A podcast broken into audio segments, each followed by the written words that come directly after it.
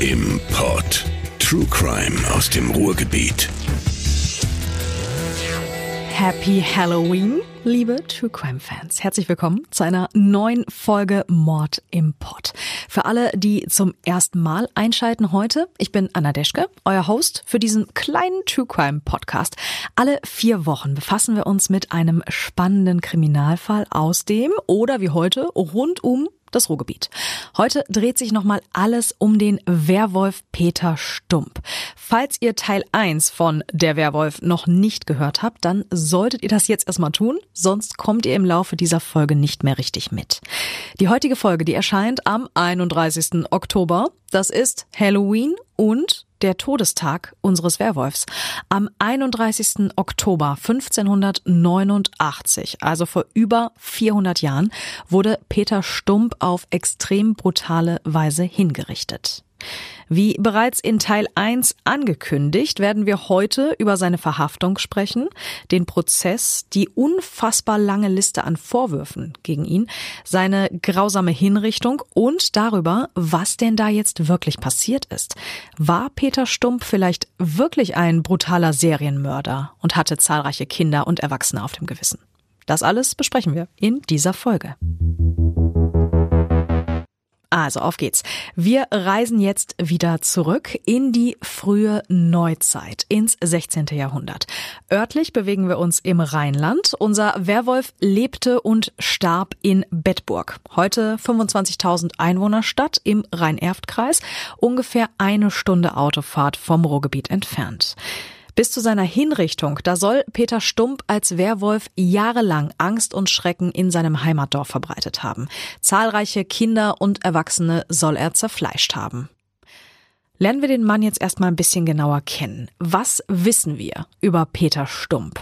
Wer war der Mann, dem solche ungeheuerlichen Verbrechen vorgeworfen worden sind?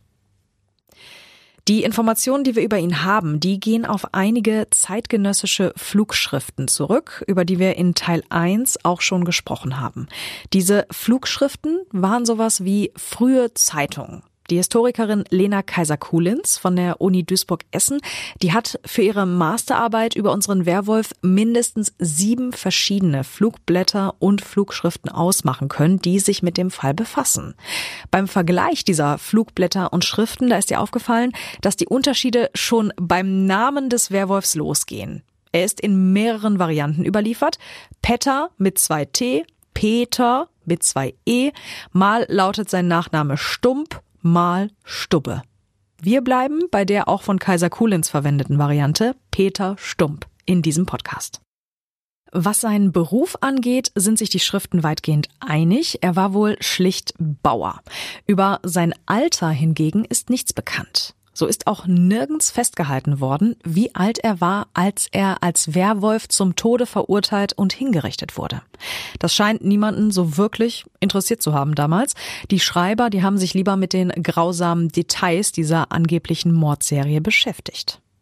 Wir können uns seinem Alter aber grob annähern, denn in den Schriften heißt es, dass Stump vor seiner Enttarnung schon über 20 Jahre lang seinem mörderischen Treiben nachging. In der englischen Flugschrift steht dazu 25 Jahre des Tötens. Also wenn er, sagen wir mal, schon mit 15 Jahren angefangen hätte zu töten, dann wäre er bei seiner Enttarnung 40 Jahre alt gewesen.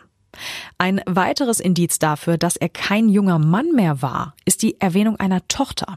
In der englischen Schrift heißt es dazu, er hatte eine junge Tochter, deren Schönheit und Anmut von allen gelobt wurde, die sie kannten. Im selben Atemzug wirft die Flugschrift Peter Stump dann vor, immer wieder brutalen Inzest mit seiner Tochter getrieben zu haben. Dazu kommt dann auch noch die Beschuldigung, ein Kind mit dieser Tochter gezeugt zu haben. Neben der Tochter wird in den Schriften ebenfalls ein Sohn erwähnt. Über den haben wir in Teil 1 auch schon gesprochen. Diesen Sohn, sein ältestes Kind, soll der Werwolf brutal getötet haben. Laut der englischen Schrift lockte er ihn in einen nahegelegenen Wald, ermordete ihn und fraß das Gehirn seines eigenen Sohnes.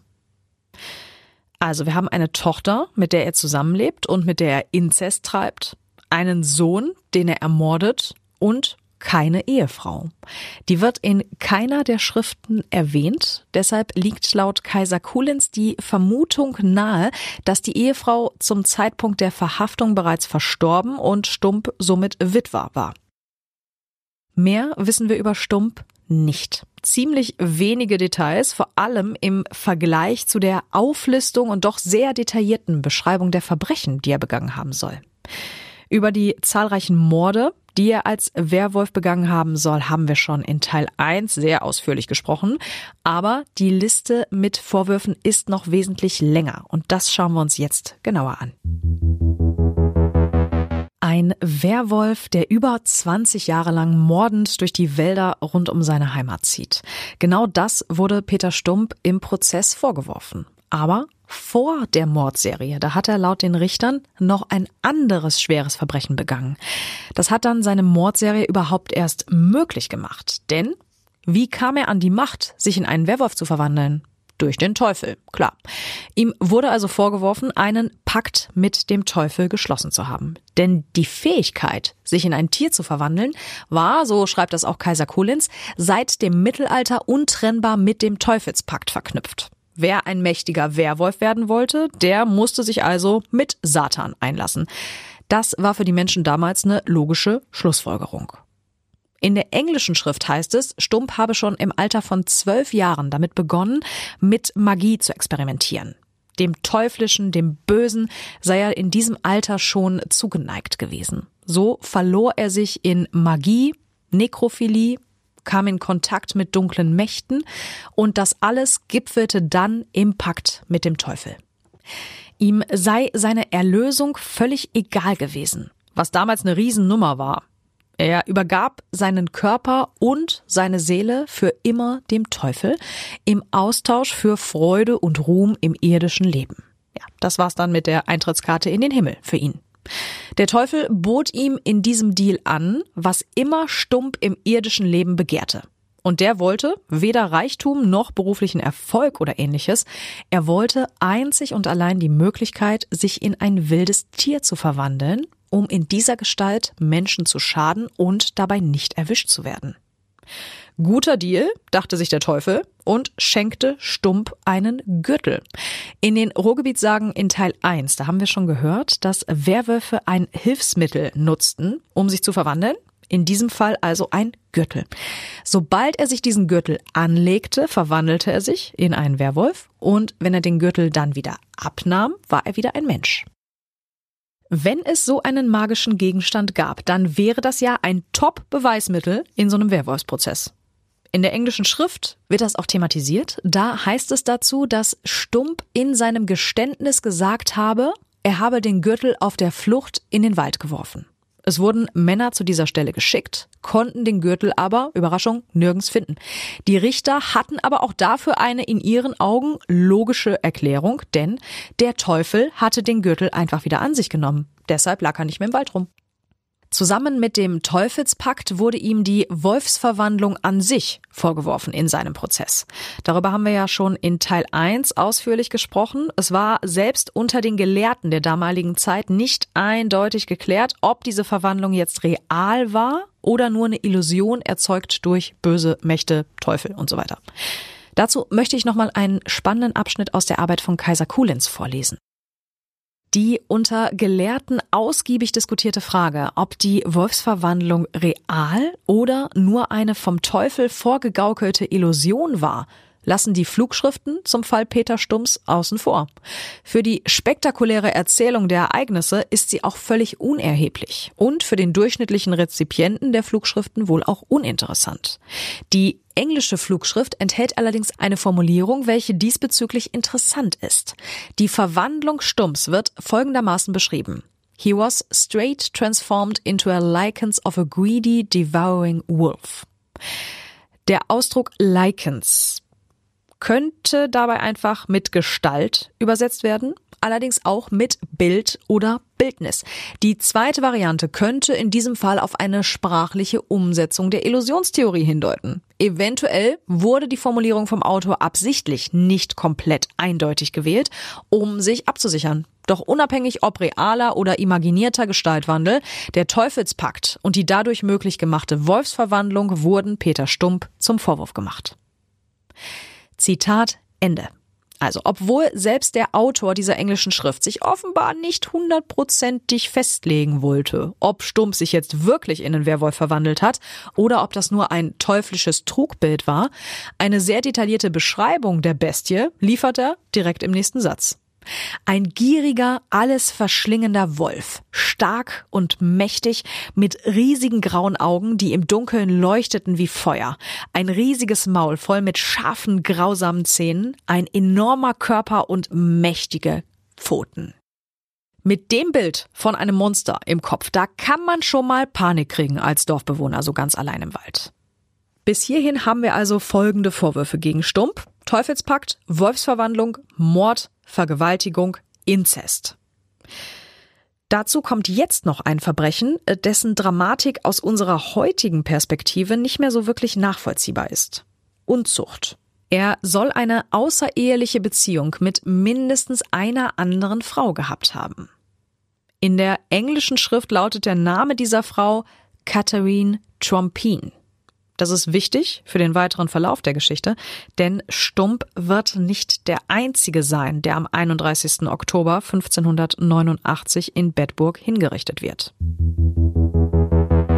Vor der Hinrichtung kommt aber zunächst die Festnahme. Also lasst uns schauen, wie unser vermeintlicher Werwolf Peter Stump in die Fänge der Justiz geraten ist. In der englischen Schrift heißt es dazu, dass die Menschen im Dorf nach dem jahrzehntelangen Terror durch den mordenden Werwolf die Nase voll hatten und deshalb mit großen Hunden im Wald auf die Jagd nach dem Monster gingen. Sie zogen Tag für Tag los und suchten nach dem Biest, aber immer ohne Erfolg. Aber dann, eines Tages schließlich, gelang es ihnen endlich, den Werwolf einzukreisen.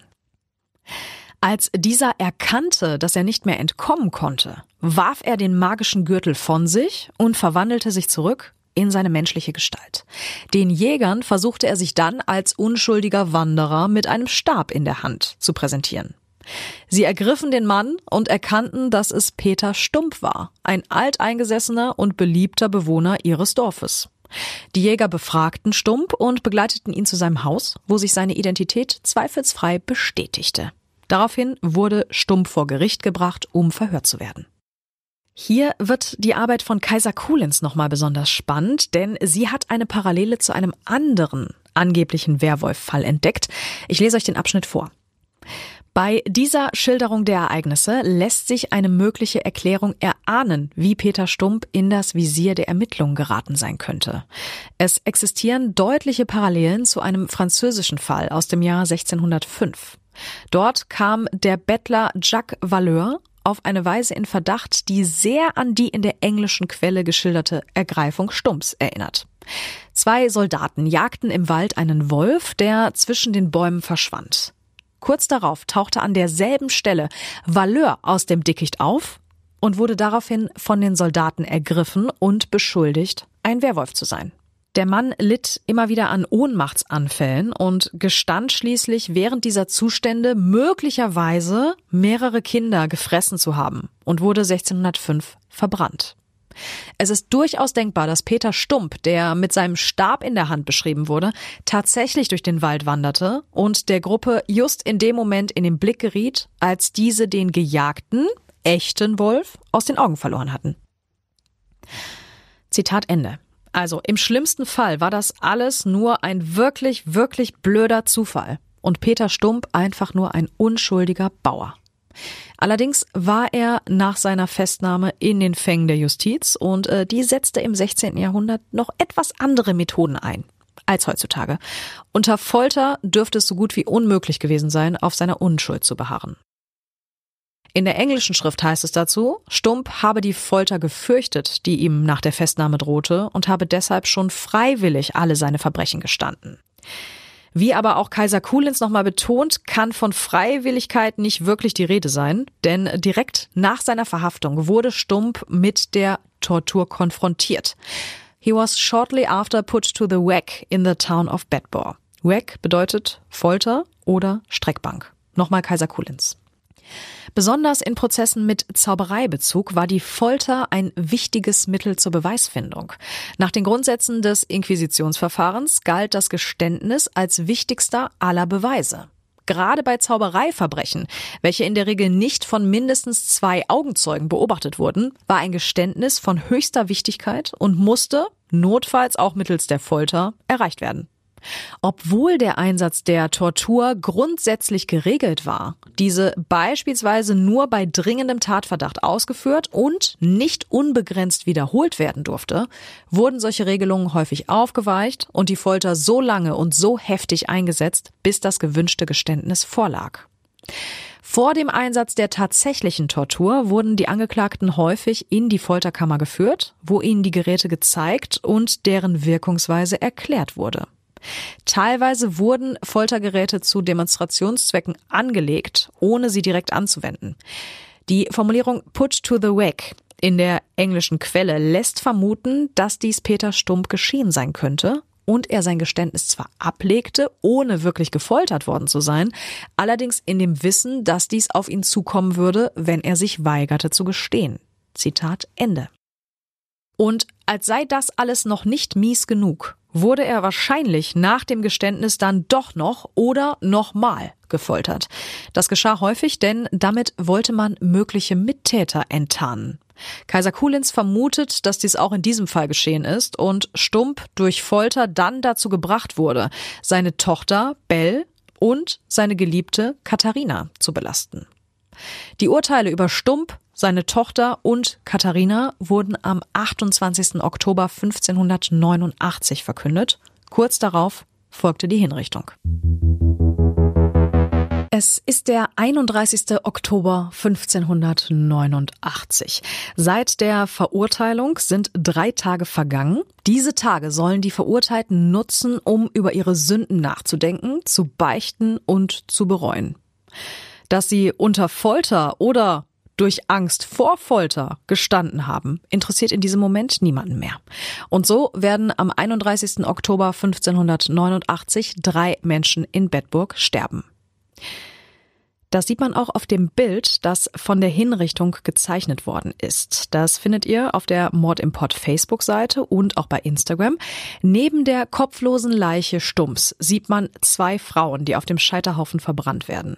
Ob die beiden Frauen noch leben zum Zeitpunkt ihrer Verbrennung, das lässt sich auf diesem Bild nicht klar erkennen, aber da die beiden mit den Armen gefesselt an einem Pfahl stehen und die Körper und Köpfe nicht schlapp nach unten hängen, könnte es durchaus sein, dass sie lebendig verbrannt wurden. Was wurde den beiden Frauen vorgeworfen? Sie seien an einigen Morden mitschuldig und müssten zudem für ihren unzüchtigen Lebenswandel bestraft werden. Den Punkt unzüchtiger Lebenswandel gucken wir uns jetzt mal ein bisschen genauer an. Für uns erscheint die Tochter Belle in dieser Geschichte ganz klar eher als Opfer ihres Vaters. Denn wenn die Vorwürfe wahr sein sollten, dann, Zitat Kaiser Kulins, lebte sie in einer Situation, die nach heutigem Verständnis von innerfamiliärem Missbrauch geprägt war. Deshalb wirkt das auf uns verstörend, dass die Tochter, die dann doch ein Opfer war, ebenfalls hingerichtet wurde. Für die Menschen im 16. Jahrhundert war das allerdings kein Widerspruch. Kaiser Kulins. Wurde ein solcher Fall bekannt und kam vor Gericht, wurde, außer bei minderjährigen Kindern, davon ausgegangen, dass das Begehren beider Parteien zum inzestuösen Geschlechtsverkehr geführt hatte. Beide Parteien mussten sich rechtfertigen. Frauen waren dabei häufig in der Situation, dass ihnen nicht geglaubt wurde, den Inzest nicht gewollt zu haben. Wenn bekannt war, dass sie bereits sexuelle Kontakte mit anderen Männern hatten oder sie den Missbrauch über einen längeren Zeitraum über sich ergehen ließen. Und so konnte es dazu kommen, dass, wenn ein Fall von Inzest vor Gericht kam, auch das eigentliche Opfer bestraft wurde. Zitat Ende. Kommen wir zur zweiten Frau, die mit Stump auf dem Scheiterhaufen landete. Katharina Trumpen oder Catherine Trumpin, so wird sie in der englischen Flugschrift genannt. In der wird sie als Gossip bezeichnet. Das leitet sich laut Kaiser Kulins von Gossip ab und das bedeutet Taufpatin. Also die Frau könnte tatsächlich Taufpatin gewesen sein von der Tochter zum Beispiel oder verwandt mit der wahrscheinlich schon verstorbenen Ehefrau. Alles möglich. Ob sie einen Ehemann hatte oder Kinder, das erfahren wir in den Schriften nicht. Es heißt nur, sie habe mit dem vermeintlichen Werwolf außerehelichen Sex gehabt und ihm bei seinen Morden geholfen. Das alles wurde, wie wir ja vorhin schon besprochen haben, wahrscheinlich unter Folter aus Peter Stump herausgepresst und war das Todesurteil von Bell und Katharina. Die Hinrichtung des angeblichen Werwolfs und seiner vermeintlichen Komplizinnen fand in der Öffentlichkeit statt. Den Ort könnt ihr euch heute auch noch anschauen, wenn ihr auf dem Werwolf-Wanderweg in Bedburg unterwegs seid. In der englischen Schrift heißt es dazu, die Hinrichtung fand in der Anwesenheit von vielen Adligen und Prinzen statt. Und auch das einfache Volk dürfte als Zuschauer dabei gewesen sein. Diese öffentlichen Hinrichtungen, die waren laut Kaiser Kulins bis ins 19. Jahrhundert nichts Ungewöhnliches und wurden erst gegen Ende des 18. Jahrhunderts überhaupt grundlegend in Frage gestellt. Warum in der Öffentlichkeit? Klar, zum einen sollte das eine abschreckende Wirkung erzielen, das steht auch in der englischen Schrift. Das hier sollte eine Warnung für alle Zauberer und Hexen sein, die sich dem Teufel zuwenden und damit ihre Seelen unwiederbringlich zerstören. Außerdem sollte dieses öffentliche Blutvergießen Macht demonstrieren und, Zitat Kaiser Kulins, das Volk wollte Zeuge der Hinrichtung als Rechts- und Reinigungsakt werden und auch, um deren ordnungsgemäßen Ablauf zu kontrollieren. Auch die Verurteilten wünschten häufig die Öffentlichkeit, um sich von Freunden und Verwandten zu verabschieden und durch die Unterstützung der Anwesenden den letzten Gang christlich zu beenden. Exekutionen konnten zu großen Volksschauspielen werden, zu denen tausende Menschen zusammenströmten, gerade dann, wenn es sich um besonders spektakuläre Fälle handelte. Dem Todeskandidaten konnte dabei durchaus auch Sympathie entgegenschlagen, gerade wenn er sich reuig und einsichtig zeigte und die Strafe annahm. Zitat Ende. Es gibt Hinweise in einigen Schriften, dass dies auch bei Peter Stump der Fall war. Vielleicht hat er sich bei den Richtern für die gerechte Strafe bedankt und sich öffentlich für seine Verbrechen entschuldigt. So galt er für die Menschen als reumütiger Christ. Aber vor der Erlösung kam trotzdem noch die Hinrichtung. Die einzelnen Stationen der Hinrichtung, die sind auch auf dem Bild zu sehen, das ich euch bei Instagram und Facebook gepostet habe. Von links nach rechts seht ihr da, was mit Stump gemacht wurde. Als erstes ist zu sehen, wie Stump nur noch bekleidet mit einem um die Hüften geschlungenen Tuch mit Händen und Füßen auf ein großes Rad gebunden wird. Um ihn herum stehen drei Männer, einer breitet ihm ein Tuch über das Gesicht, ein anderer, bei dem es sich wohl um den Henker handelt, hält eine Zange an Stumps Brust. Unten links im Bild ist zu sehen, dass diese Zange vorher in einer brennenden Schale erhitzt wurde. Mit dieser Zange wird Stump zehnmal am ganzen Körper malträtiert. Der nächste Schritt ist das Zerschlagen seiner Glieder mit einem Beil. Stump ist immer noch auf das Rad gebunden, der Henker schlägt immer wieder auf Arme und Beine. Danach wird ihm der Kopf mit einem Schwert abgeschlagen. Der Kopf wird auf einen Pfahl gespießt, auf dem auch ein hölzerner Wolf festgemacht wurde. Diesen Pfahl gucken wir uns gleich nochmal genauer an. Die kopflose Leiche von Stump wird vom Rad abgemacht und auf den Scheiterhaufen geschleift. Dort stehen schon die beiden Frauen, Bell und Katharina, gefesselt an Pfähle. Die Leiche von Stump wird in der Mitte platziert und alle drei werden verbrannt. Also eine Hinrichtung in mehreren Teilschritten musste Stump über sich ergehen lassen. Und bis zum Abschlagen des Kopfes dürfte das eine ziemlich unangenehme Geschichte gewesen sein. Kaiser Kolins nochmal. Es handelt sich bei diesen Schritten um eine Kumulation verschiedener Strafen und strafverschärfender Maßnahmen, was daraus resultierte, dass Peter Stump zahlreiche verschiedene Verbrechen zur Last gelegt wurden. Die Kombination verschiedener Hinrichtungsarten folgte dabei nicht in erster Linie dem Ziel, dem Verbrecher besondere Leiden zuzufügen, sondern resultierte daraus, dass alle Taten durch eine eigene Strafe geahndet werden sollten. Zitat Ende. Also für jedes Verbrechen, das unser vermeintlicher Werwolf begangen haben sollte, gab es eine eigene Strafe. Das Malträtieren mit der brennenden Zange war eine Strafverschärfung. Je schlimmer die Verbrechen, umso mehr Verbrennung. Dann folgte das Rädern. Das war laut Kaiser Kulins bis auf wenige Ausnahmen eine reine Männerstrafe. Frauen wurden lebendig begraben kann sich jetzt jeder von euch überlegen, was ihm da lieber wäre. Diese Strafe kassierte man für schweren Mord und Raubmord. Nach dem Rädern kam das Enthaupten. Stump wurde der Kopf abgeschlagen. Enthauptet wurden unter anderem Totschläger, Räuber oder Blutschänder. Danach kam das Aufspießen des Kopfes auf einen Pfahl. Diesen Pfahl, den seht ihr auch auf dem Bild. Ganz oben, da steckt Stumps Kopf darunter die Figur von einem Wolf und ein Rad mit 16 Holzstücken dran. Dazu gibt's eine Erklärung in der englischen Schrift. Rund um das Rad hingen 16 Stücke Holz, jedes ungefähr ein Yard lang, also etwas weniger als ein Meter. Diese Holzstücke repräsentierten die 16 Menschen, von denen man eindeutig wusste, dass Peter Stump sie ermordet hatte. Der Rest der Leiche wurde auf dem Scheiterhaufen verbrannt. Verbrannt wurden Menschen, die wegen Hexerei, Ketzerei, Sodomie, Giftmischerei verurteilt worden waren. Das Feuer, das brannte dann so lange, bis nichts mehr von der Person übrig war. Knochenreste wurden zerstoßen und die Asche vergraben oder in einen Fluss geworfen.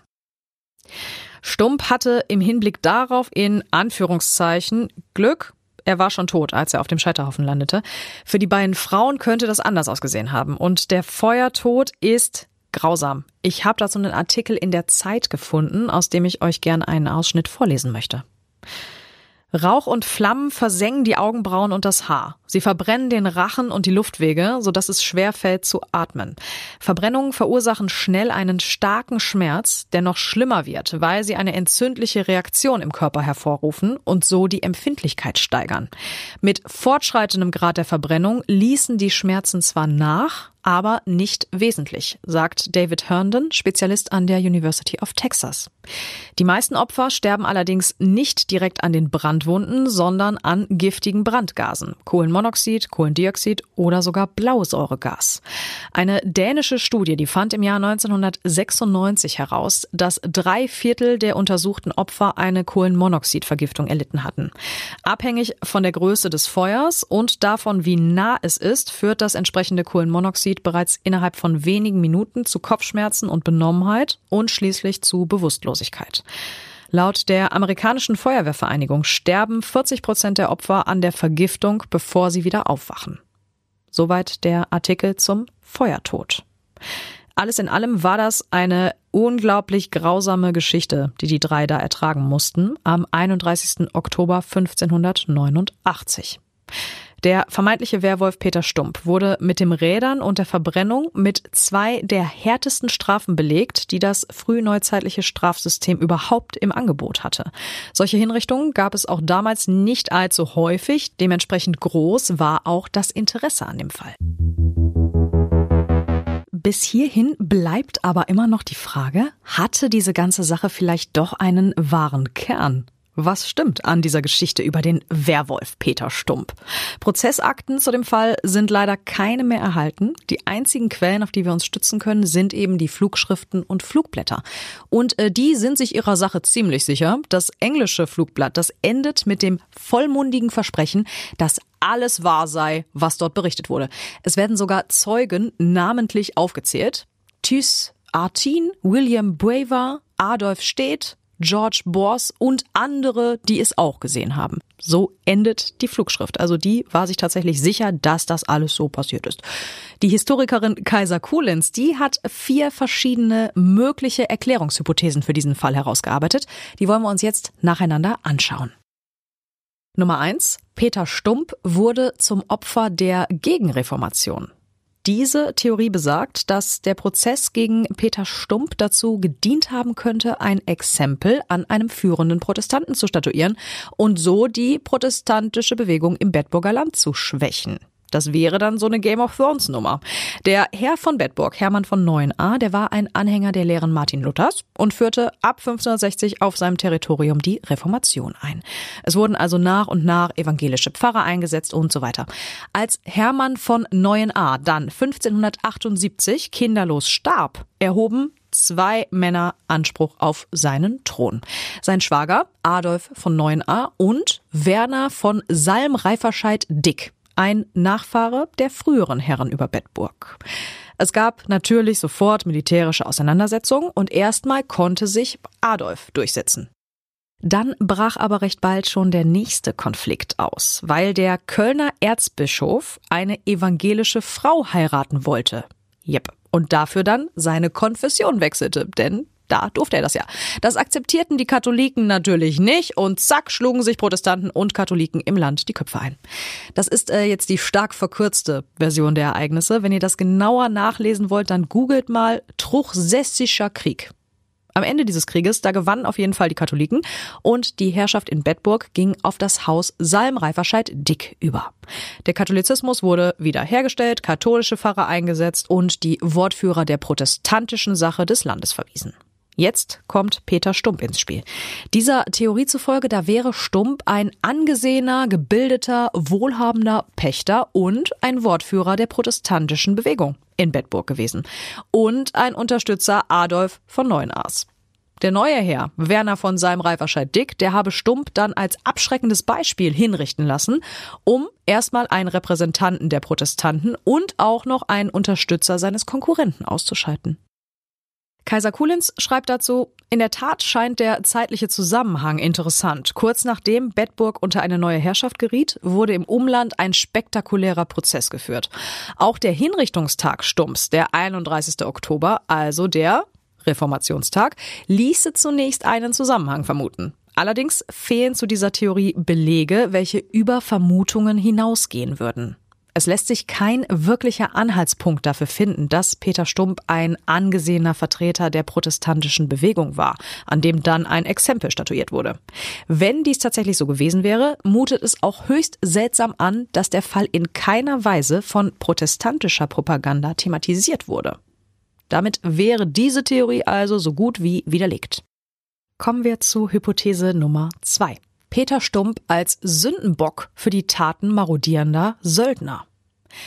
Auch hier spielt wieder der kriegerische Hintergrund eine Rolle. Die Gegend um Bedburg war von kriegerischen Auseinandersetzungen geprägt. Es wäre daher laut Kaiser Kulins möglich, dass die Verbrechen, die dann Stump zugeschrieben worden sind, tatsächlich von Soldaten und Söldnern begangen wurden. Und Stump eben nur durch Zufall in den Fokus geriet und dann als eine Art Sündenbock fungierte. Viele der Soldaten in diesem Krieg, die waren Söldner und ähm, die wurden von ihren Kriegsherren häufig nur schlecht versorgt. Darunter litt dann vor allem die Bevölkerung, denn umherziehende Söldner plünderten und zerstörten die Häuser und stahlen die Vorräte der Menschen. Die marodierenden Truppen, die plünderten Waren von Händlern und ermordeten auch immer wieder zahlreiche Zivilisten. Stump wurden ja, wir erinnern uns, neben der Wolfsverwandlung auch zahlreiche Morde und Vergewaltigungen vorgeworfen. Wenn diese Taten tatsächlich stattgefunden haben, dann wäre es laut Kaiser Kulins denkbar, dass eben marodierende Söldner dafür verantwortlich waren.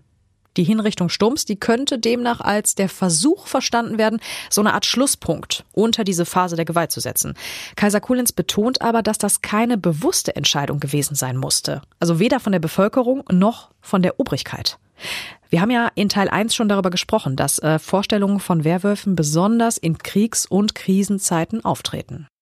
Kaiser Kullins schreibt dazu, die Imagination vom Werwolf als rücksichtsloses und grausames Wesen passte zu den Erlebnissen der Menschen, welche eine Phase brutaler Gewalt erlebt hatten. Peter Stump könnte dabei ein Zufallsopfer sein, der aus nicht mehr nachvollziehbaren Gründen in die Mühen der Justiz geriet und auf den all das Leid und all die Gewalt projiziert wurde, das die Menschen im Zuge der militärischen Auseinandersetzungen erlebt hatten. Zitat Ende. Dieser Ansatz klingt für mich sehr überzeugend, da er tatsächlich die gesamte Geschichte um den angeblichen Werwolf und seine furchtbaren Taten erklären würde, ohne Übernatürliches und Magie und den Teufel. Kommen wir zu Erklärungsansatz Nummer drei. Der Fall Peter Stump als reine Fiktion. Die Infos zu dem Fall haben wir ausschließlich aus zeitgenössischen Flugblättern. Es gibt keine Verhörprotokolle, keine Gerichtsakten oder sonstige Unterlagen. Und deshalb kann laut Kaiser Kulins angezweifelt werden, ob dieser Prozess wirklich stattgefunden hat. Die Historikerin Erika Münster-Schröer ist eine der Zweiflerinnen. Warum, erklärt Kaiser Kulins in ihrer Arbeit. Sie stellt die Verbindung zu einem Flugblatt her, welches im Jahr 1591 erschien und von über 300 Frauen bei Jülich berichtet, welche sich in Werwölfinnen verwandelt hätten. Die Frauen hätten zahlreiche Jungen und Männer getötet und Vieh gerissen. Schließlich seien 85 dieser Frauen wegen ihrer Taten verbrannt worden. Die Verbindung zu den Publikationen zum Fall Stump ist schon allein aufgrund der räumlichen und zeitlichen Nähe sowie des thematischen Schwerpunktes auffällig. Allerdings existieren für diesen angeblichen Massenprozess keine weiteren Belege, was für einen Prozess dieser Größenordnung ungewöhnlich ist.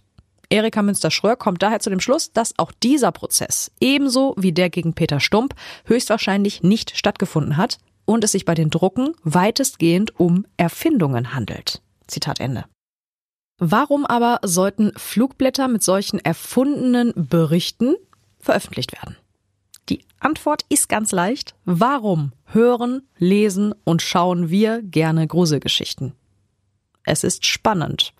Und spannende Geschichten bringen Auflage. Die Hersteller solcher Flugblätter, die wollten möglichst viele Exemplare unters Volk bringen und verkaufen. Und eine besonders spektakuläre Geschichte, wie im Fall Peter Stump, rief bei den Lesern, so wie bei uns heute, großes Interesse hinvor, also verkaufte sich so ein Flugblatt ganz prächtig. Auch dieser Erklärungsansatz macht für mich durchaus Sinn.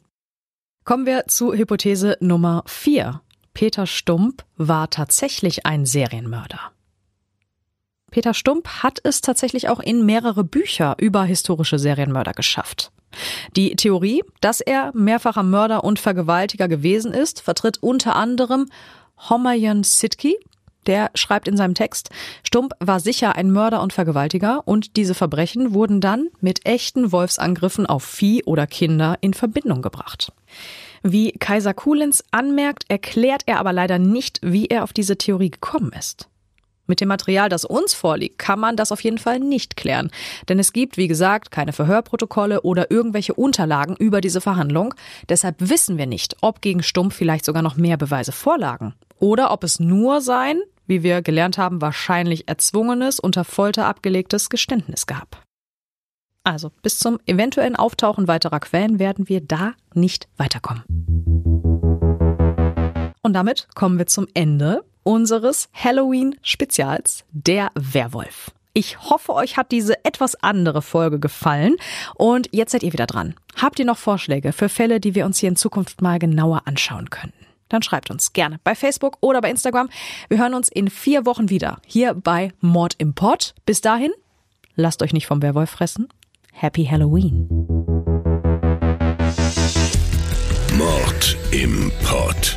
True Crime aus dem Ruhrgebiet.